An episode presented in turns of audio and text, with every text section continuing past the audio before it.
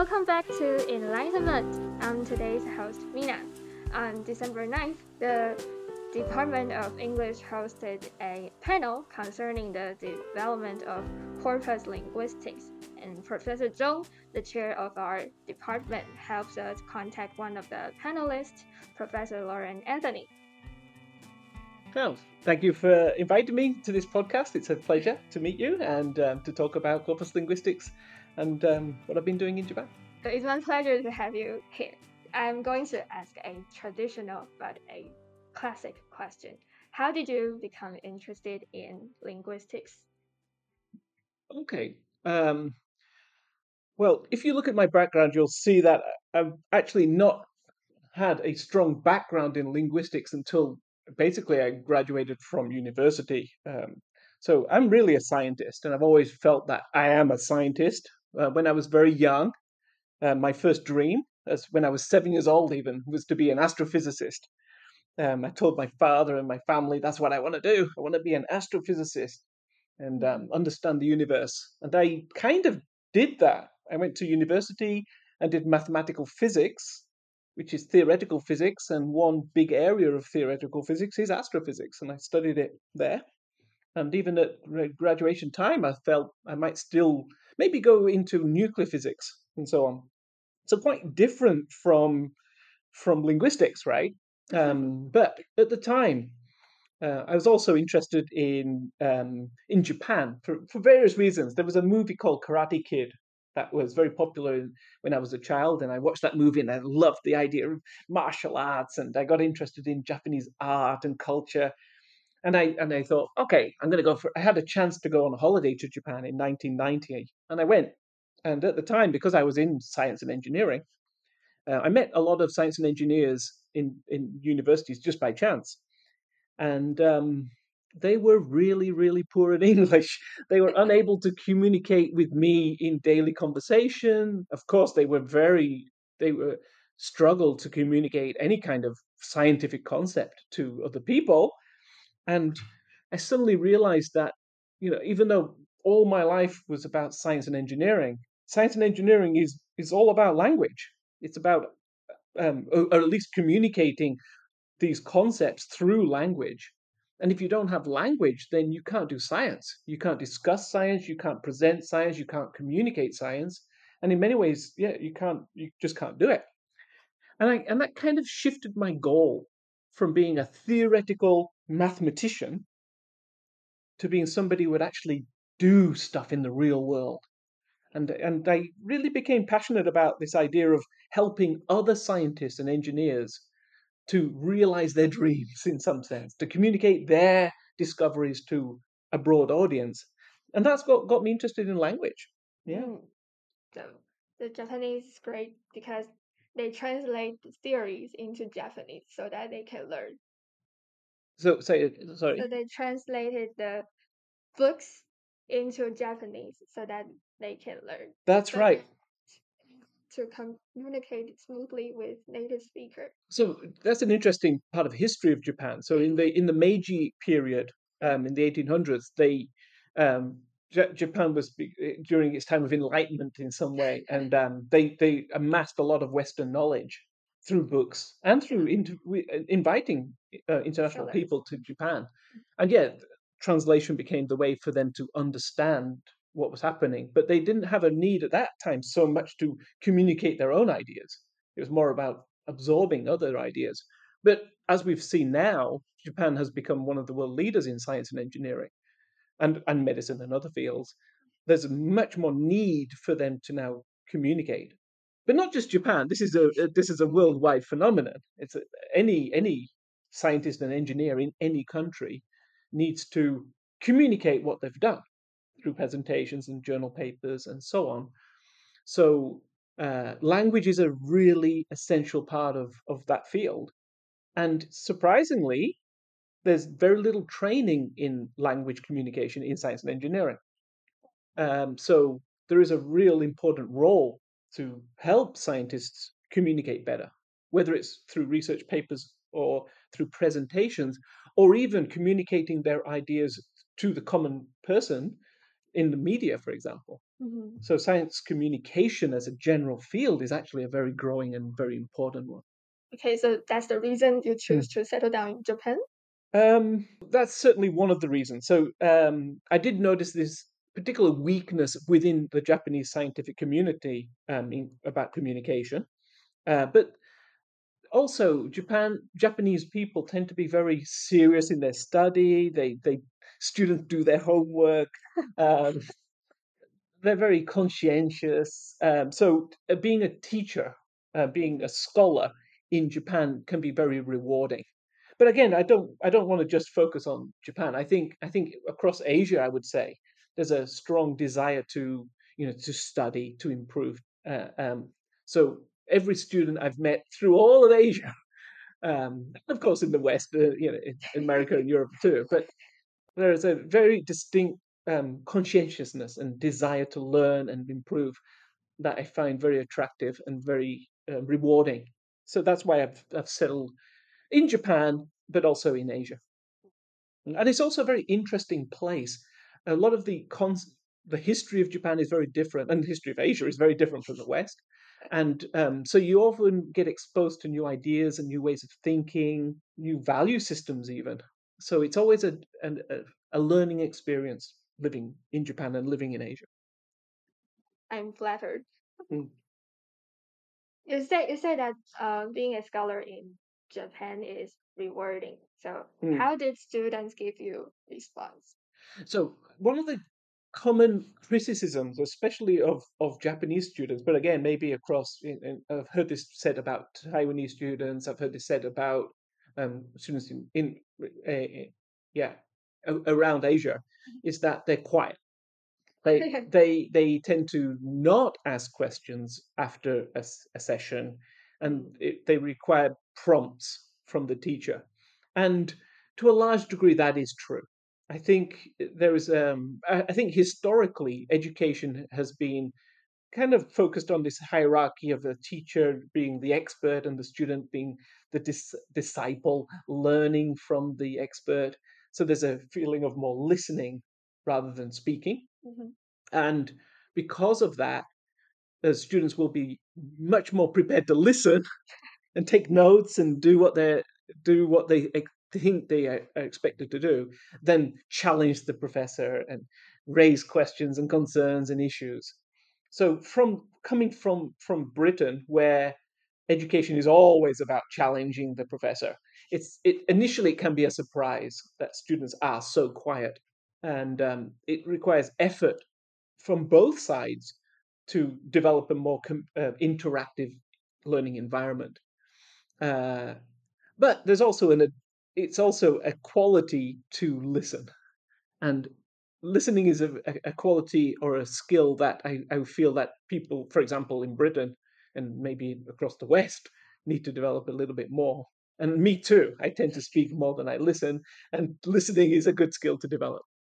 Um, but I would say in a learning environment, it is important to feel able to raise questions and ask questions and concerns. And if a student has a question and doesn't feel able to ask a question, that's not so great. So creating an environment where maybe the, the power difference is a little bit less, it's a more relaxed environment, can help students.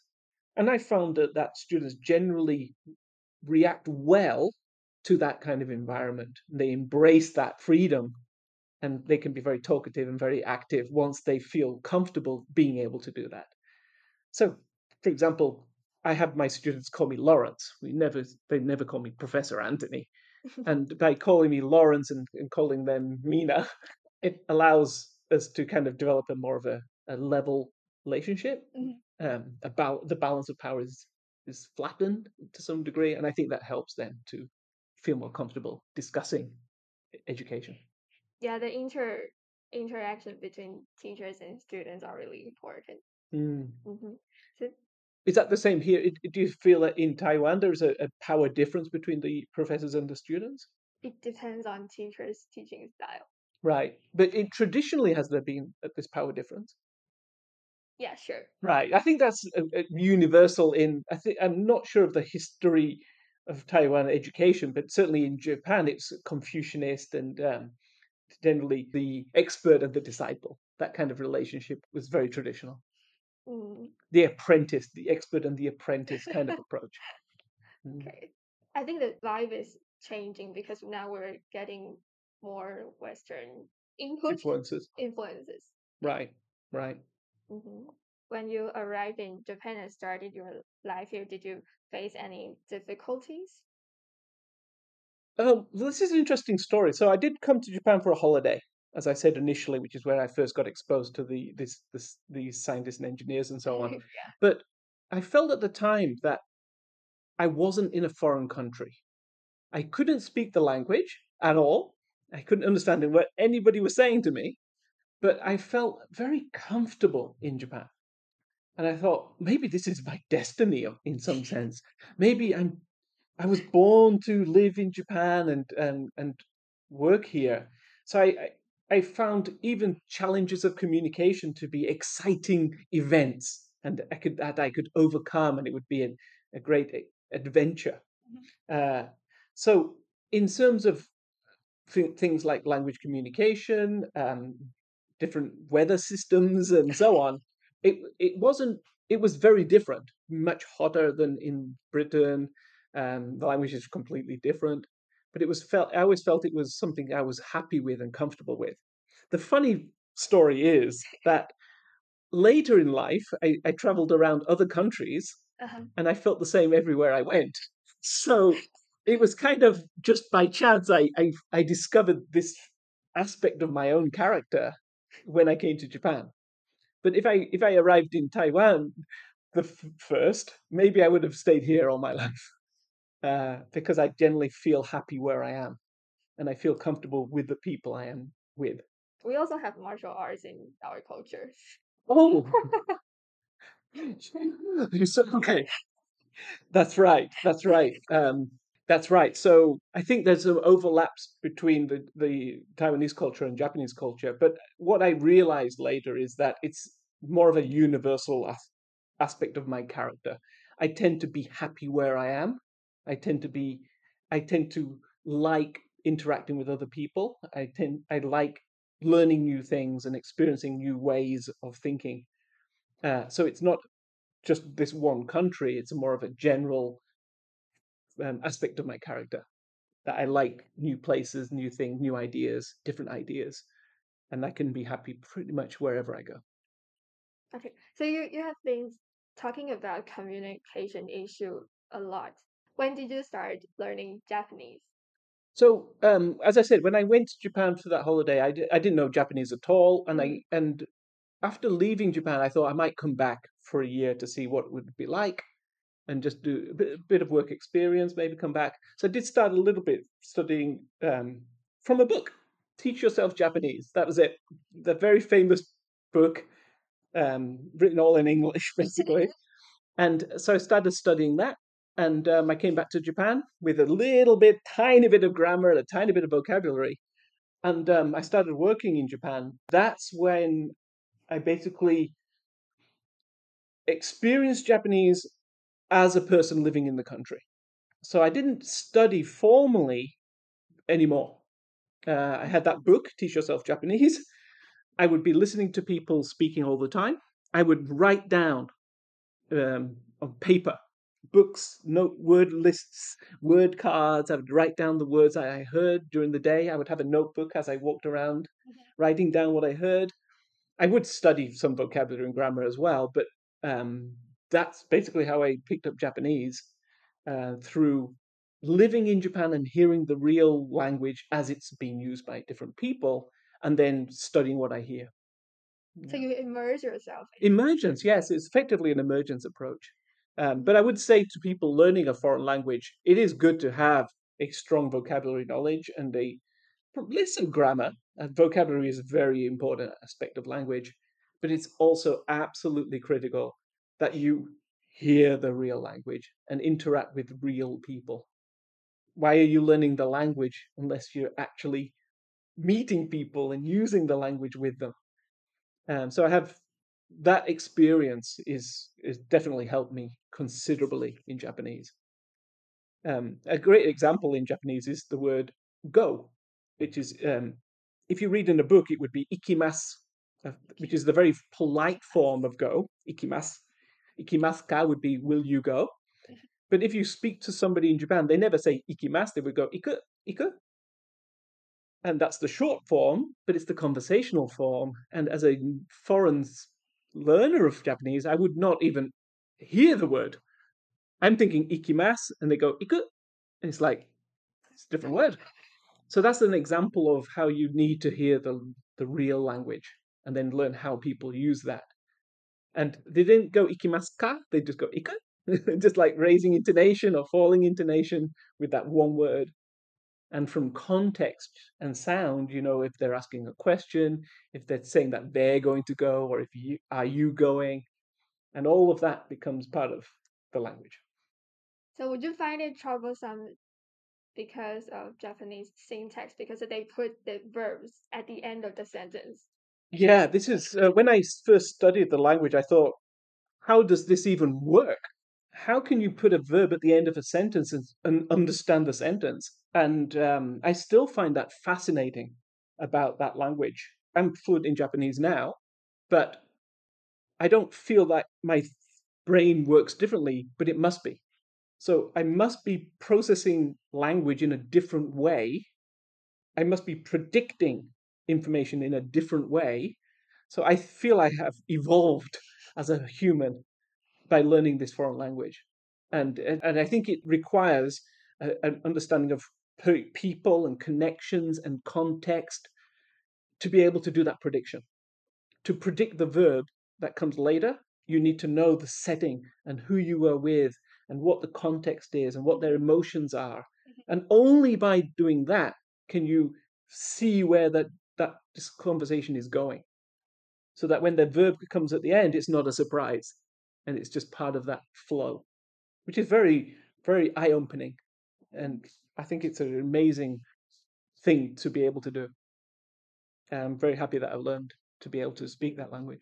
As an interesting experience. Hmm. So, do do you find that your linguistic knowledge help you to build the tool of corpus? So we haven't talked much about corpus linguistics. Um, just going back a step back to uh, corpus linguistics. Um, so, language analysis has traditionally been very kind of qualitative and very um, in yeah qualitative, um, impressionistic. But I'm a scientist, and I and I didn't think of language in that way at all. I um, I feel it I wanted to approach science in a, uh, I wanted to approach language in a very scientific way, quantitative way. I wanted to understand language like I understood science or mathematics. And corpus linguistics was really a, a way into language which fat, fitted my my world view. Um, counting things, observing counting, um, doing statistical analysis. And so I wouldn't say my linguistic knowledge helped my tool development. I would say my scientific background absolutely helped me to to understand the value of of say corpus linguistics and then how to build tools that would facilitate that kind of analysis. I think a lot of people who are not from that realm may look at corpus linguistics as some kind of robotic, analytical, like non-language method, separate from the language, distant, um, and in some sense, that is correct, but it gives you a new perspective on the same object. So we're, but we're all looking at language, but how do we understand language? Well, we can feel it. We can ex- be exposed to it, feel it, but we can also count it. And, and by counting features, items, constructions, patterns, and fitting that together, you need the both, fitting that together with meaning, in, expression, emotion, gives you a, a, a much richer understanding of the language. So I think the two have to go together. So, Professor Laurence, what made you want to create the corpus tool? What made me want to create corpus tools? Yeah. Well, as I said earlier, um, I've been coding since I was a child. Um, I started programming when I was 11 on a ZX81 home computer, uh, the first computer for the house in Britain. Um, and I loved it. It was the best time where we could, as a child, I could program my computer better than my teachers in school because they had never seen a computer before. So you became kind of like the expert in the in the school. Uh, it was lovely. It was a really great time. So I actually started creating tools when I was 11. Um, one of my f- most vivid memories is creating a physics class simulation when I was about 13.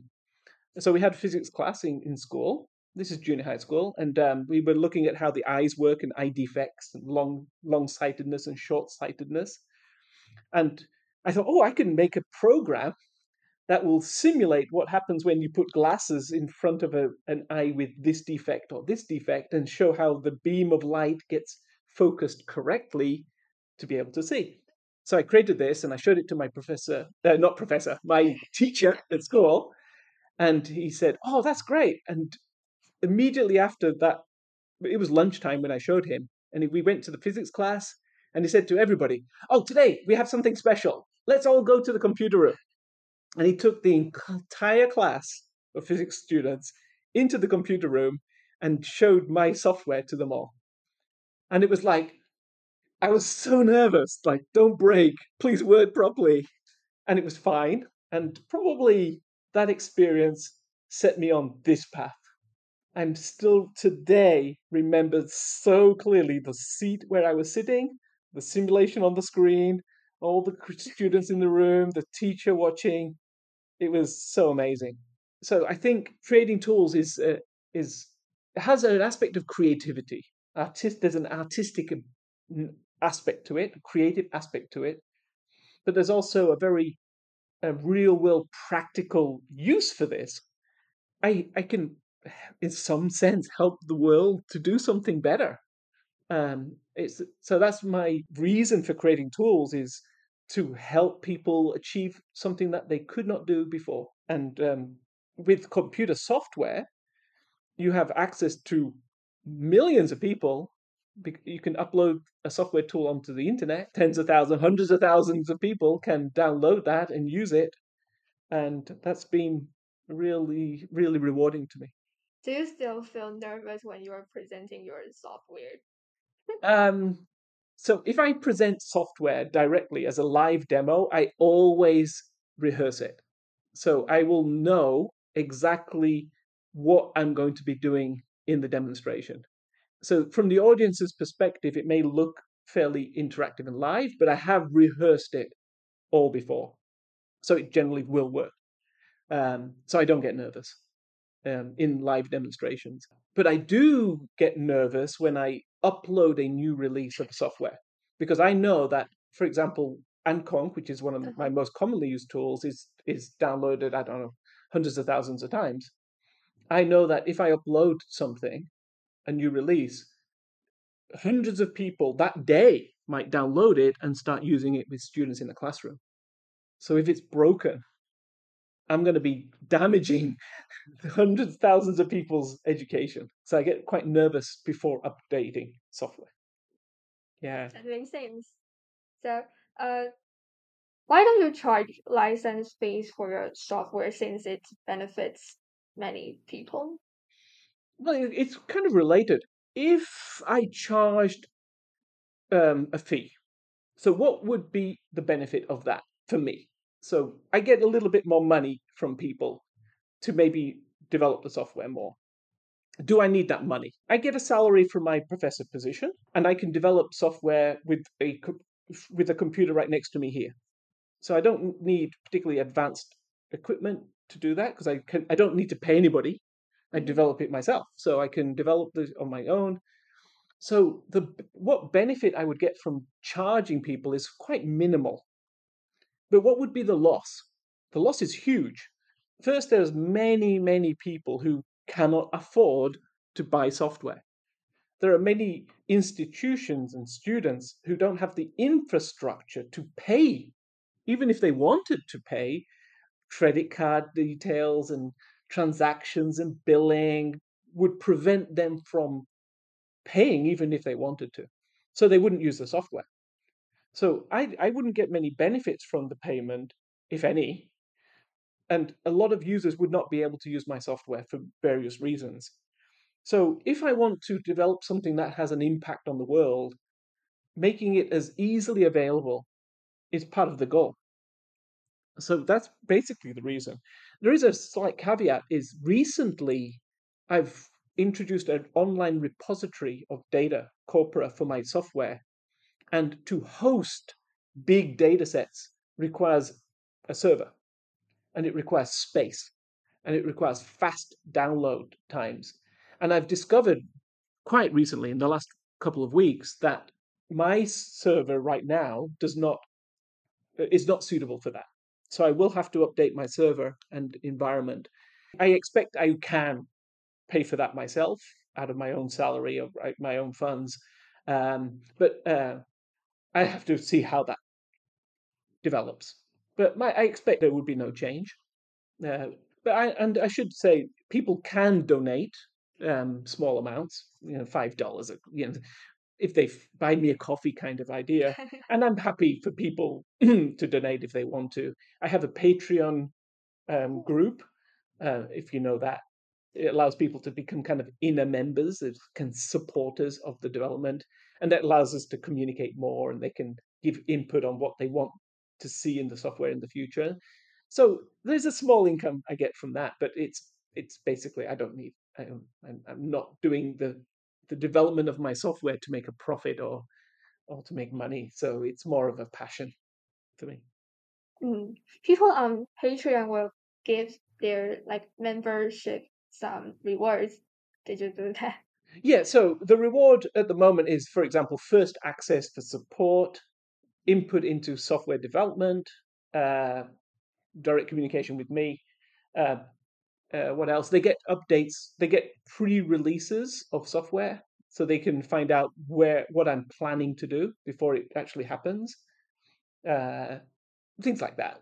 Um, I've thought about like giving out mugs with AntConc's logo. That I haven't done that yet. It might be something I should think of doing.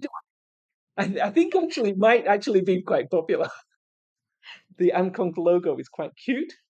Um, I think yeah. I think a mug with a AntConc logo might be popular. I don't know. And it's your design. It's my design too. Yes, that's right. So did your uh, member help you find the error because you pre-released them on Patreon? Right. I do get feedback. Um, not really bug finding as much as because I don't would I wouldn't release the the whole software. Oh, I do sometimes, but it's more about this concept what do you think of this design for this new feature? Mm. For example, I recently introduced the word cloud feature into AntConc. And before releasing it, I asked the members what they thought about word clouds and did they think that tool would be something that would be useful to include and get different opinions. Yes, no, and this would be good, this wouldn't be good. So they're not going to be looking at bug fixing, for example, but they would give me opinions and on the the direction and design. Although I, I, should say, I have got members who have pointed out problems with software as well. They've tried to use the software and had an earlier version and had problems and let me know.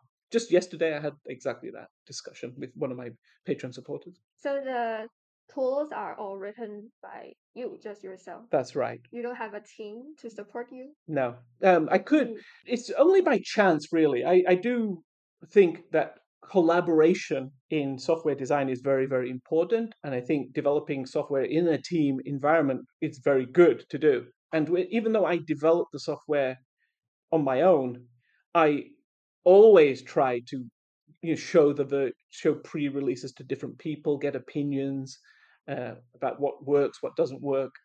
So a, a team it is a team effort but they're not I, for my particular projects, I don't have collabor- co co-developers. But some of my software is developed for clients, and they would they would ask me to build build a particular tool, and then I would build it for them. Um, so there is that kind of relationship sometimes. So I have built software tools as part of a team, uh, where I'm getting input from linguists or input from other people. Um, but generally speaking, I would be taking full control of the actual writing of the code. Yeah that takes a lot of time. Yes, but the, um, it's something I, I don't find taxing.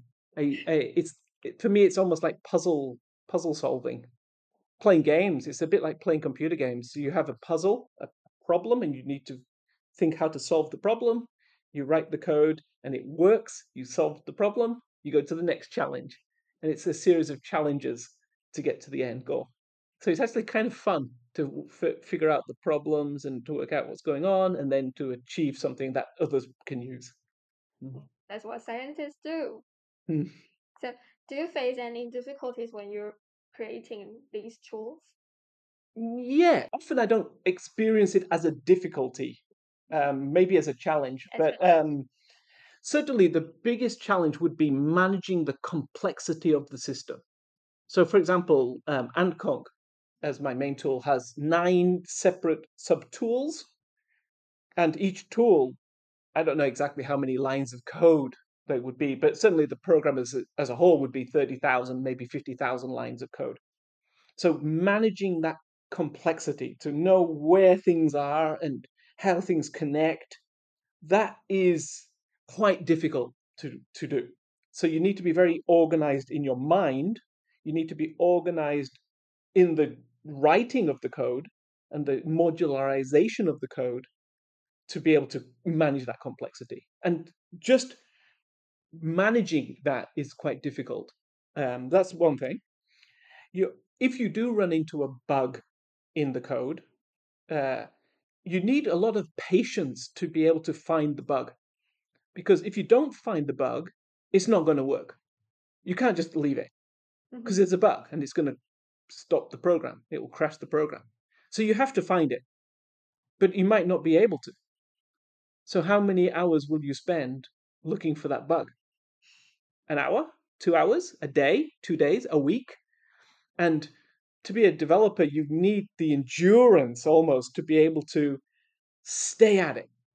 You try this and it's you can't find it. Okay, let's try this test. Let's try this. No. Oh, okay, let's go. Okay, let's go back. Let's start again. What's going on? Why is it happening? Let's repeat it. Let's see where what triggers this bug. How is it working? And there are testing tools and there's debugging tools that you can use to help you find bugs. But it's very difficult to. You, you, the difficulty is sticking at it until you find it.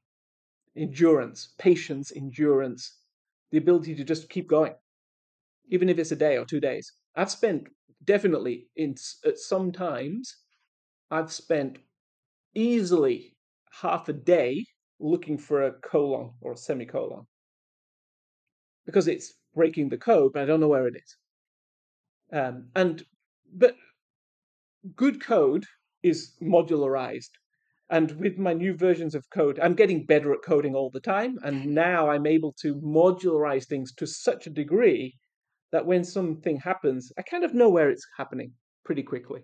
I might spend still two hours finding it, but at least I'm not looking through 30,000, 50,000 lines of code to find it. Yeah.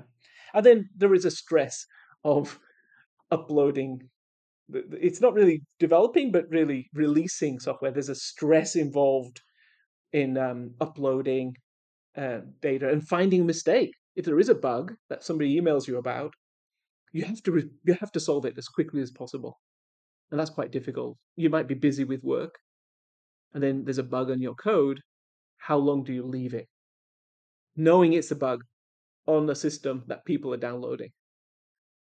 But you're busy with family or or work or teaching. Do you just leave it, or do you drop everything and just go and fix that bug? That's quite difficult. The time management is is mm. difficult. How did you manage your time since you spend so much time building tools? So I I generally don't code. Almost, I should say, I never code during work time. So I'm a professor at the university. I have my students. I have my classes. I have my administrative duties, and these take priority over everything else. Um, so my coding is, especially for tools like AntConc, my own private project. They're not directly connected with the university. So I, I shouldn't be using my university time to be creating those tools. So I generally code in the evening, over the weekends, and so on. for those projects. In summer, summer vacation, winter vacation is usually all coding. I will just say, right, I've got two months. Let's make a new tool. Uh, so managing time in that sense is is is okay. I can use my weekend and so on. But as I said, if you if you if I hear about a bug or a problem with the software, and it's during class time, I do have to think, okay, do I go to bed tonight? Because I hear the bug at eleven o'clock at night. Do I leave it until the next day, or do I fix it there, right there? And sometimes, depending on the bug, I would just say, okay, I, I won't go to sleep. I will fix that bug now. And then work until 2 a.m. or 3 a.m. and fix the bug, and then release the new version, and then go to sleep. How did you feel when researchers around the world starting to uh, use your software to analyze text? Um, it's still, in some sense, a little bit unreal that my software is used by so many people. Uh, I I come to a an event like the one we have here, and I hear presenters at the conference saying they use my software to do their research. And I hear people in the audience saying, you know, they've used my tools for 15 years and and it's been vital in their work. Uh, it's kind of unreal um, that that my work has had that impact. Uh, but it's also extremely rewarding. Um, everybody searches for a meaning in life. Um, I don't know if AntConc's my meaning in life, but certainly I did start out wanting to create software and produce output that has a positive impact on the world, uh, help people to achieve what they want to do. And having people use my software does kind of mean that I've got somewhere towards that goal. So it's extremely rewarding, very humbling that people have used my work. Um, that's another reason why I don't charge. It's such a pleasure that people would take their time to use my output to do their own work. And I've had some nice stories. Um, so, for example, uh, somebody, a, a, high school teacher in in the US, in New York, um, said that they were using my software to help some uh, um, underprivileged ch- children in, in the suburbs of, of New York to do some writing. I thought that was really great that you know, that it has an impact outside of corpus linguistics, outside of linguistics, just a teacher in a school who wants to teach their students about writing can use some of my my work to help those children. Uh, and I've heard I've had messages from around the world um, saying very nice things like it helped them to be able to do something they wanted to do all their life, and with that tool they were able to analyzing poetry, analyzing literature, analyzing writing. Yeah, so it's great. It's lovely, very humbling but very rewarding. Would you like to create a forum to let people share their stories on using your tools? So um, I do have already forums for Q and A and general discussion. So I've got these are Google forums, but I have one for every tool I create. And um, for example, AntConc, which is most probably the most popular tool I use, has about thousand people in that discussion group not everybody is posting all the time, of course, but it is a, a place where they could do that. Um, but generally speaking, people would use these forums to ask questions and reply to questions about how to use the software. People are not so openly going to say, I used this tool and it was great. Um, but people do email me directly to do that. And that's enough. I don't require people to make a public announcement about how they've found my software useful. A personal message is lovely. I'm very, I, I do appreciate personal messages saying how useful this software is. It's my motivation. Sometimes it's my greatest motivation to add a new feature or a function. I tend to be very reactive in my development. So I'm not, I have my own ideas for what I want to add to my software or what tools to create or new tools to create or new features to add to existing tools. But my greatest motivation to create a new feature or function or tool would be somebody saying, I have this project, I have this um, this class. I have this um, problem, and I, how can I solve it? And that would be my motivation to add a feature or correct a problem, or even create a completely new tool. Mm. Okay, so this is the last question concerning uh, that Professor Laurence Anthony's tool. Um, though you have answered this question in today's panel, here I would like to ask this question again for Hmm. our audience. I find it interesting that you have named all your tools with Ant. Hmm. What's the reason? it's kind of a funny story. Uh, so when I first started creating tools for the public use, um, it was just towards the end of my PhD. So I was I, my PhD was to develop a an automated discourse analysis tool.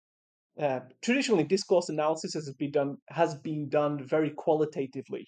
We have specialist informants telling us the basic structure, and people kind of think about it and then divide texts and then analyze them. And I found that very, um, very, very unscientific would be a way to, one way to say it. Um, very qualitative, very fuzzy, vague. Um, and I thought it would be much better to have a probabilistic uh, um, machine translation. Uh, no, uh, sorry, a machine learning tool that would learn the, the structure and be able to analyze it in in a more rigorous way.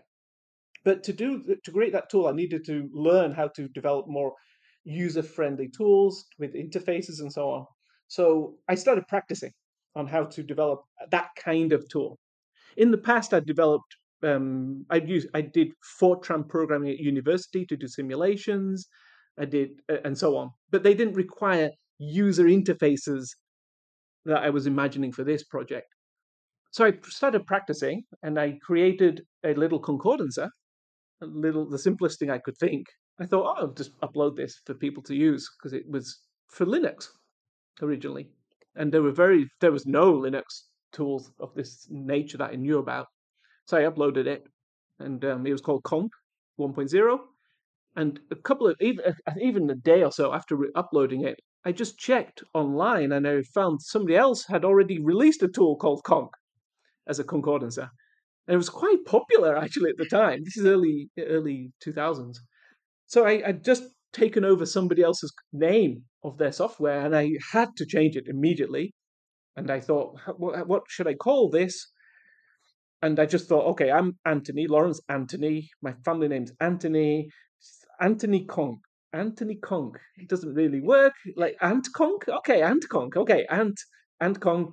Go with it. And I just released a the new the, this software with my family name at the beginning, AntConc, and stuck with it.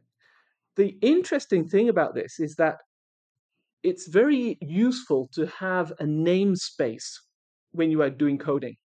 A namespace means that you don't stamp on other people's names. If you have a variable, you don't want this variable to have- the same name as another variable because they start conflicting. Mm. Uh, the computer program doesn't know which variable to use and which value to use. So we have namespaces to keep the naming unified and separate across different parts. So when you're releasing software, it's also good to have a namespace so that when you release a tool, it's not going to have the same name as somebody else's tool. So Ant started serving as my namespace. I could call any tool Ant something and be fairly confident that nobody else is going to have the same name with their tool. So I, I created Ant Profiler or, uh, and, and, and other tools like that. Uh, actually, Ant, there is a, a developer tool called Ant, which, um, I, I, and I do have to be careful now that I don't stamp on that name. But generally speaking, it's okay. And the other thing about Ant is that it, it does represent this busy, hardworking insect that builds beautiful structures um, that they live in. And I feel that's a quite matching my way of coding. I, I, I, I feel like I, I want to work hard and create something that people will live in and use for a long time. Mhm. So Ant, the Ant logo and the Ant name has kind of stuck with all my software, and it's quite nice now. And I have it. I have it now as the logo as well. I designed the logo for, uh, and the logo is an ant on a book, but because I can change the color of the book, I can disting- distinguish between different software tools by just changing that book color. So it, it's instantly recognizable. Blue is AntConc, and and fire red is is FireAnt, and and and so on. That's very uh, intelligent. So, do you want to sign up uh, sign up patent for your tools? That's a great question. I have got patents for software, but they were created as with a client model. Uh, I worked with a company and created some patented software software for them. Uh, patents are very expensive to get, and and even more expensive to maintain. You have to keep paying to keep that patent alive, Mm. and it's also expensive if it's an international patent because you have to pay for it in each country. So I haven't patented any of my software. And in some sense, it would be difficult to patent the software because what it's doing is what other tools are doing as well. It might do it more elegantly or more easily, um, but it's patents are about the idea, and most of the ideas are fairly universal across corpus linguistics. So I haven't attempted to patent my software, and I probably wouldn't want to because if I patent it, then it doesn't get easily distributed. So patenting is mostly about um, making profits, Mm. protecting IP, Yeah. uh, which is not really what I'm I'm doing. Although I have experience of doing it. So, do you apply your corpus tools in your own lectures?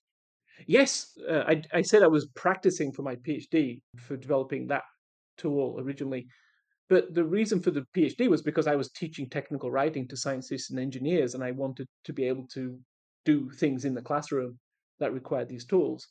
So I use AntConc and FireAnt and Ant Profiler and Ant File Converter regularly in class to help my students to do technical writing. I also do a language data science class um, for for students across the university, and in that class we we we do we use a whole range of tools um, for visualize for data collection, uh, data analysis, visualization, and and mainly I would be introducing my own tools, although I do use others in that class. So yeah, I regularly use my own software, and that's the first testing of my software. I use it in my class. If it breaks in class, it's going to break in other people's classes, so I can fix it before it gets publicly released. Yeah. So your students are very lucky because they had the first contact with your tools. You could say they're the unlucky ones because they also have to experience some of the the uh, original development stage as well. So they might have more bugs that in their version than other people would get. But I am I am understanding of that. So with students as well, I often would introduce an idea that I'm thinking about and see what they, they think about it. Um, so it's it, it's a little bit more interaction rather than just human guinea pigs. so how how are the results? In in what sense? For example, like assignment could be a result.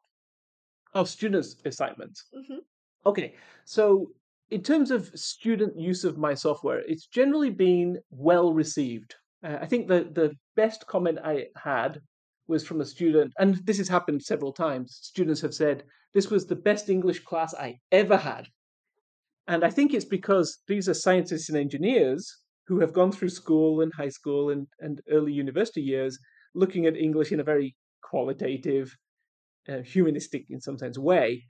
But they're scientists, and they were they would they were wanting to look at language in a more scientific way, and this was their first exposure to a corpus approach. I think they responded very well to that, and I know students have continued to use those tools long after they've taken the class. Uh, and I have done research papers looking at quality of writing improvement, and it is clear that the students do improve writing after using corpus tools. They have a much broader vocabulary, a much more natural vocabulary usage after analyzing what normal writing is, what the most common patterns are, and then applying it in their own writing.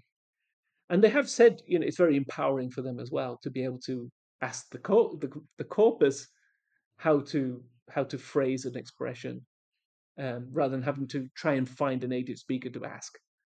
They can do it themselves. So it's very empowering. generally, then the results have been quite positive. But since you have the experience of applying your tools in your own lecture, um, here's a question I would like to ask again. So in the panel, Professor Lai raised a huge question concerning the linguistic field and pedagogies. Uh, what's your opinion on the on these two fields?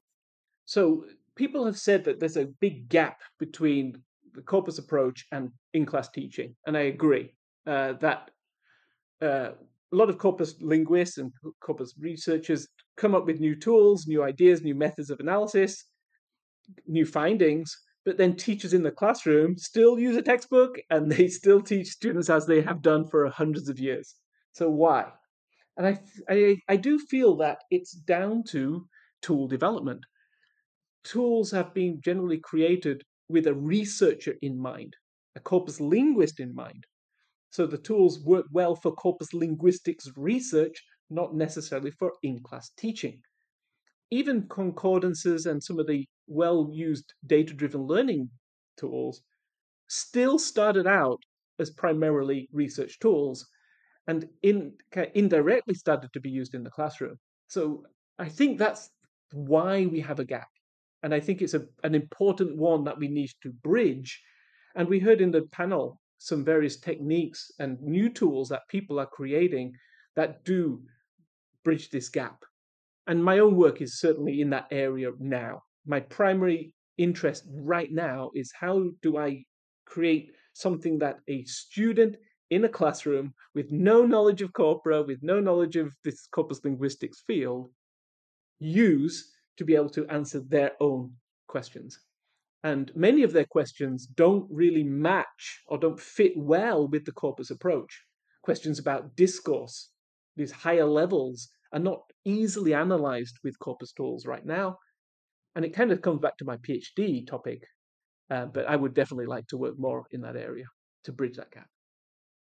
Okay. So would you like to open more workshops on your tools? Uh, certainly, that would be one way to bridge the gap between the the researchers and the teachers, and uh, to to introduce the teachers more to the tools. But I think the the real solution is not to to introduce how these these tools to the teachers, but to create truly useful tools for the classroom, and they will then discover them as they discover Google and social media, Twitter accounts, and so on, they will it will be they will become aware of these because they're so useful.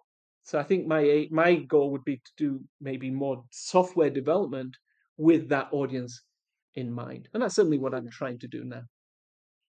But I also have online workshops and video tutorials already available for them that they can use. Okay, so uh, thank you, thank you, Professor Laurence Anthony, for joining our program. And thank you for inviting me. It's been a pleasure to meet you and talk about my work uh, in the field. Thank you. Okay, thank you. So, would you want to say goodbye to our audience? Thank you, everybody, for listening. I hope this um, was interesting to you all, and um, maybe we will meet online somewhere sometime in the future. Go check out Professor Laurence's YouTube channel. Bye, everybody. Bye.